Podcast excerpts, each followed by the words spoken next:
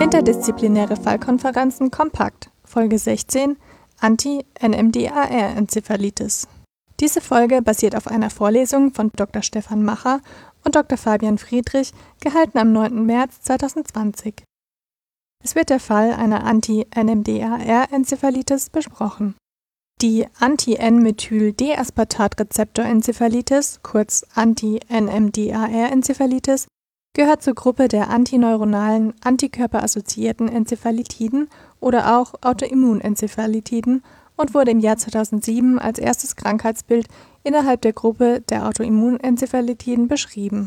Wie schon der Name der Gruppe verrät, handelt es sich dabei um eine immunvermittelte Entzündung des Gehirns, bei der die Betroffenen an verschiedenen psychiatrischen Symptomen wie Psychosen, Wahn, Halluzinationen, Agitation bzw. Aggression, Katatonie und neurologischen Symptomen leiden, wie Mnestisch bzw. kognitive Störungen, Sprach- und Sprechstörungen, epileptische Anfälle, Bewegungsstörungen, autonome Dysfunktion, Schlafstörungen und Bewusstseinsstörungen.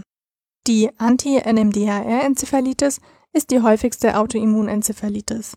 Bisher wurde die Erkrankung bei unter Einjährigen bis 85-Jährigen diagnostiziert, wobei die Krankheit am häufigsten bei Mädchen bzw. Frauen im Alter zwischen 12 bis 45 Jahren zu beobachten ist. Der Altersmedian liegt bei 21 Jahren. Bei vermutlich hoher Dunkelziffer ist davon auszugehen, dass Prävalenz- und Inzidenzraten der Autoimmunenzephalitiden ähnliche Zahlen aufweisen wie die der infektiösen Enzephalitiden.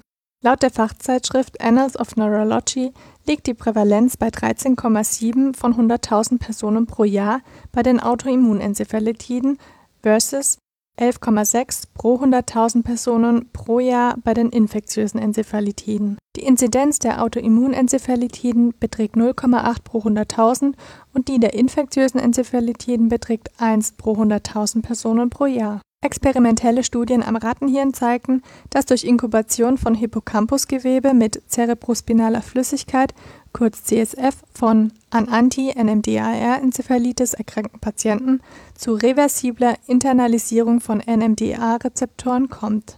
Dieser Effekt ist abhängig von der Konzentration der IgG-Antikörper und hatte keinen Einfluss auf die Dichte der exzitatorischen Synapsendichte. Nach Reduktion der IgG-Konzentration zeigte sich eine Zunahme der NMDA-Oberflächenrezeptoren. Diesen Erkenntnissen entsprechend zeigt sich im klinischen Setting zumeist eine Aggravierung der vorbestehenden Symptome bzw. ein Auftreten weiterer Symptome über einen gewissen Zeitraum bis hin zur Intensivpflichtigkeit mancher Patienten und eine klinische Besserung vergesellschaftet mit fallenden Antikörpertitern. Diese Beobachtungen unterstützen eine rasche Entscheidung für eine Immuntherapie. Bei Patienten hat man ähnliches herausgefunden. Die Autoantikörper greifen an den NMDA-Rezeptor-Untereinheiten NR1 und NR2 an, wodurch es zu einer Internalisierung der Rezeptoren kommt. Je nach Höhe des Antikörpertiters variiert die Dichte der Rezeptoren.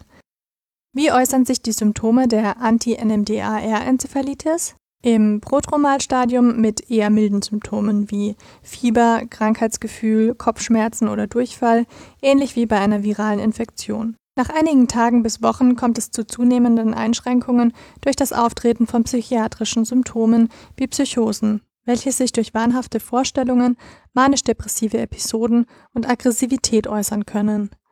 Weitere psychiatrische Symptome sind Agitiertheit, Katatonie und Sprachreduktion. Zu den neurologischen Symptomen, die auftreten können, gehören Krampfanfälle, Vigilantstörung, Bewegungsstörung und autonome Funktionsstörungen wie Hypoventilation, Hyperthermie und Tachykardie. Im zeitlichen Verlauf können sich diese Symptome immer weiter verschlechtern und vom Koma bis zum Tod führen. Zum besseren Verständnis folgen zwei Begriffserklärungen. Die Agitiertheit bezeichnet eine pathologisch gesteigerte, unproduktive motorische Aktivität mit hastigen und ziellosen Bewegungen. Betroffene haben häufig ein Gefühl von innerer Anspannung und Unruhe. Die Katatonie bezeichnet ein schwer einzuordnendes psychomotorisches Syndrom, welches durch motorische, emotionale und das Verhalten betreffende Symptome wie Mutismus, also das psychisch bedingte Schweigen ohne einen Defekt des Sprachzentrums bzw. der Sprachorgane und eingeschränkter Kooperationsfähigkeit gekennzeichnet ist. Herr Dr. Macher erklärt, worauf bei den Symptomen und der Diagnosestellung der Anti-NMDAR-Enzephalitis geachtet werden sollte. Wie identifizieren wir jetzt eigentlich Patienten, die ja eigentlich einen psychiatrischen Onset haben? Oft sind das junge Frauen, die jetzt nicht in einem untypischen Alter auch für eine, für eine Schizophrenie sind. Ähm, wie identifizieren wir Patienten, die von einer Immuntherapie profitieren könnten, versus Patienten, die halt primär psychiatrisch sind? Und äh, da gibt's diese sechs Punkte, das heißt ähm, Psychiatric Behavior und Cognitive Dysfunction, Sprachprobleme, epileptische Anfälle, Bewegungsstörungen, Bewusstseinsminderung, quantitativ, qualitativ und autonome Dysfunktion oder zentrale Hyperventilation. Bei der Anzahl der Symptome bzw. Zunahme der Schwere der Symptome bei bislang psychiatrisch zumeist unauffälligen Patienten handelt es sich um einen sehr dynamischen Prozess. Des Weiteren sollten folgende Diagnosekriterien vorliegen eine EEG-Auffälligkeit. Das EEG ist bei über 90 Prozent der Patienten pathologisch und bei einem Drittel der Patienten kann das Extreme Delta Brush Pattern nachgewiesen werden, welches zwar nicht nur auf eine Anti-NMDAR-Enzephalitis hinweist, aber im Rahmen der Erkrankung durchaus vorkommen kann. Zu weiteren diagnostischen Kriterien gehören Auffälligkeiten im Liquor. Etwa 80 Prozent der Patienten zeigen eine Zellzahl- oder Eiweißerhöhung. Es können aber auch oligoklonale Banden oder eine intrathekale Antikörpersynthese vorkommen. Das MRT ist nur bei ca. 33 Prozent auffällig, was bedeutet, dass ein unauffälliges MRT die Diagnose der Anti-NMDAR-Enzephalitis nicht ausschließt. Eine definitive Diagnose kann bei entsprechender Klinik durch den Nachweis von IgG-Antikörpern gegen ein spezifisches extrazelluläres Epitop der GLU-N1-Untereinheit des Rezeptors gestellt werden. Ein zusätzlich wichtiger Schritt beim Vorhandensein spezifischer Antikörper ist das Suchen nach Tumoren. Herr Dr. Macher erklärt dazu Folgendes. Es ist so, dass fast 60 Prozent der, der, Frauen zwischen 18 und 45 Jahren haben einen Tumor und bis zu 40 Prozent der Patienten haben insgesamt einen Tumor, der gefunden werden kann. In der Regel ist das ein ovarielles Teratom, aber es gibt auch Teratome, die nicht im Ovar liegen, also wir zum Beispiel im Teratom, aber auch im HNO-Bereich. Das ist hier natürlich wahrscheinlich eine Blickdiagnose, aber das ist nicht immer so. Bei männlichen Patienten, die über 18 sind, findet man selten einen Tumor. Zum besseren Verständnis folgt nun ein Fallbeispiel einer 21-jährigen Patientin, die im Sinne einer Akutaufnahme auf die psychiatrische Station übernommen wurde. Die Patientin stand kurz vor dem Abschluss ihres Studiums und hatte dadurch subjektiv vermehrt Stress und Angst seit drei Wochen. Die folgenden Schilderungen haben innerhalb von drei Monaten stattgefunden. Bevor die Patientin auf die psychiatrische Station aufgenommen wurde, war sie zuerst in der Notfallambulanz. Initial konnte eine funktionelle Störung nicht ausgeschlossen werden.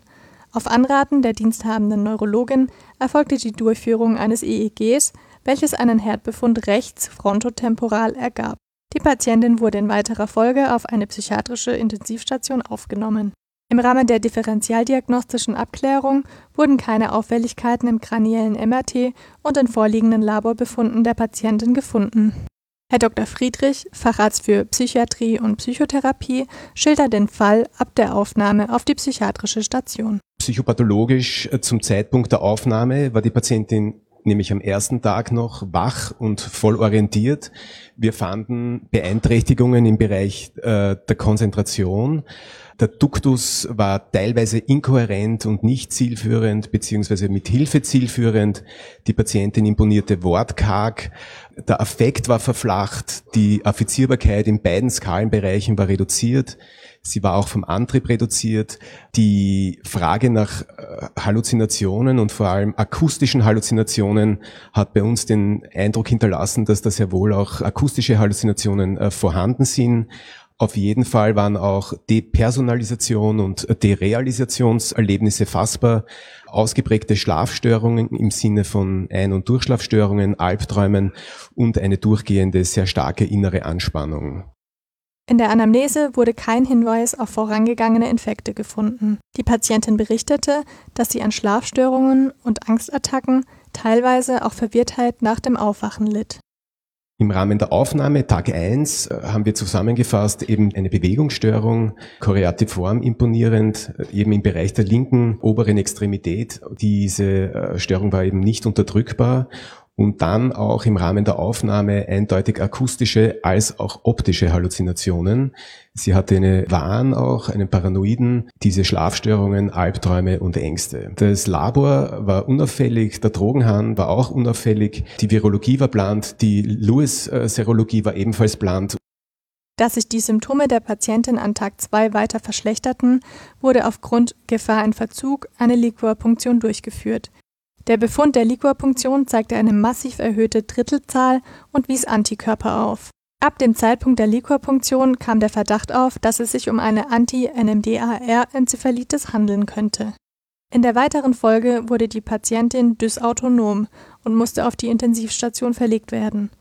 Es wurde ein FDG-PET durchgeführt und es konnte festgestellt werden, dass kein Hinweis auf einen Tumor bestand. Herr Dr. Macher fasst nochmals die wichtigsten Schritte zusammen, die vor der Therapie gemacht werden sollten. Das heißt, wir gehen folgendermaßen vor. Wir schließen Differentialdiagnosen aus. Wir schauen, ob die klinischen Kriterien zutreffen. Und dann gibt es im Wesentlichen zwei Säulen. Das eine ist das Tumorscreening. Wir schauen, gibt es einen Tumor? Wenn er da ist, dann versuchen wir ihn zu entfernen. Und äh, wir beginnen mit einer sogenannten First-Line-Therapie. Bei der First-Line-Therapie kommen ein hochdosiertes Glukokortikoid, Immunglobuline oder eine Plasmapherese bzw. Immunadsorption zum Einsatz. Patienten sollten nach spätestens zehn Tagen auf diese Therapie ansprechen. Tritt dieser Fall nicht ein, kann mit der Second-Line-Therapie fortgesetzt werden. Diese beinhaltet monoklonale Antikörper wie Rituximab, alkylierende Wirkstoffe wie Cyclophosphamid oder andere Immunsuppressiva. Bei Patienten wie auch unserer Patientin des Fallbeispiels, bei denen kein Tumor gefunden wurde, sollte jährlich ein Tumorscreening stattfinden. Sollte ein Tumor gefunden werden, wird dieser umgehend entfernt und eine dauerhafte Immunsuppression empfohlen. Trotz der schwerwiegenden symptomatischen Präsentation der Anti-NMDAR-Enzephalitis hat sie eine relativ gute Prognose. Bei 75 Prozent der diagnostizierten Fälle kann, zwar oft erst nach Monaten, eine vollständige Remission der Erkrankung erzielt werden. Zu Rückfällen kommt es bei 12 Prozent, wobei diese Rückfälle häufig die Folge einer unzureichenden langfristigen Immuntherapie sind. Zusammenfassend kann gesagt werden, die Anti-NMDAR-Enzephalitis gehört zur Gruppe der Autoimmunenzephalitiden mit Antikörpern gegen Oberflächenrezeptoren, welche allesamt eine eher geringe Inzidenz aufweisen, wobei es möglich ist, dass die Dunkelziffer höher ist. Der Krankheitsverlauf beginnt initial durch milde Symptome wie Kopfschmerzen, Krankheitsgefühl und Fieber. In weiterer Folge leiden die Betroffenen an verschiedensten psychiatrischen und neurologischen Symptomen. Diagnostisch zeigen sich Auffälligkeiten im EEG und im Befund der Liquorpunktion. Das kranielle MRT ist bei ca. einem Drittel der Patienten auffällig. Jedoch sollte die Anti-NMDAR-Enzephalitis auch bei unauffälligem EEG, CMRT und unauffälliger Liquorpunktion nicht ausgeschlossen werden. Eine definitive Diagnose kann durch den Antikörpernachweis gestellt werden. Sehr wichtig ist auch der Ausschluss eines Tumors.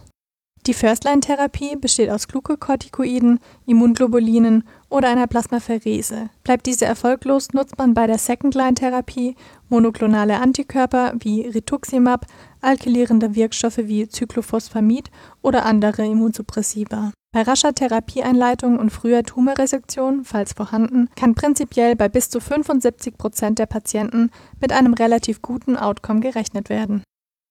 Diese Folge beruht auf den Vorträgen von Dr. Macher und Dr. Friedrich, gehalten am 9. März 2020. Es wurden Themen aus Block 19, 20, dem Tertial Psychiatrie und Neurologie behandelt. Weiterführende Informationen sind auf der Website podcast.meduniwien.ac.at zu finden. Alle Studierenden im fünften Studienjahr können zur Vertiefung des Wissens ein interaktives Quiz lösen. Der Link zum Quiz findet sich ebenfalls auf der Website und in den Show Notes. Gestaltung und Präsentation Melanie Dorner und Amelie Krüger